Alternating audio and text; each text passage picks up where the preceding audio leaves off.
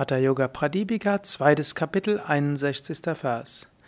Auf diese Weise wird ein lautes Geräusch im Herz, in der Kehle und im Herzen verspürt. Der Yogi sollte dann auch schnell den Lebenshauch einatmen, nach unten zum Lotus im Herzen. Ja, wir sind weiter bei der Beschreibung von Bastrika, wo du feste ausatmest und feste einatmest, so feste einen ausatmen, dass das auch hörbar ist. Du kannst diesen Vers auch jetzt zum Anlass nehmen, auf dein Herz zu achten. Während du kannst in dein Herz hineinatmen, du kannst aus deinem Herzen hinausatmen. Das geht nicht nur beim Bastrika. Nimm diesen Vers als Inspiration für heute. Ja, wenn du atmest, atme ein und spüre es in deinem Herzen.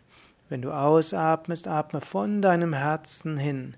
Wenn du einen Menschen siehst, atme ein zum Herzen. Lass dich berühren von dem Menschen in deinem Herzen. Wenn du ausatmest, lass deine Herzensenergie zu dem anderen Menschen hinströmen. Das ist ein Gefühl der Liebe, das so entstehen kann. Also einatmen zum Herzen, ausatmen vom Herzen zu dem Menschen hin.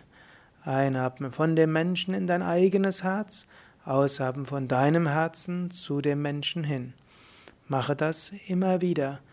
Oder auch nur zwei, dreimal. Zehnmal ist noch besser.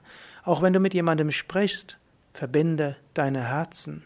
Manchmal spürst du auch wie ein Anahata-Klang, einen inneren Klang, ein hohes Geräusch. Du weißt, ihr seid miteinander verbunden.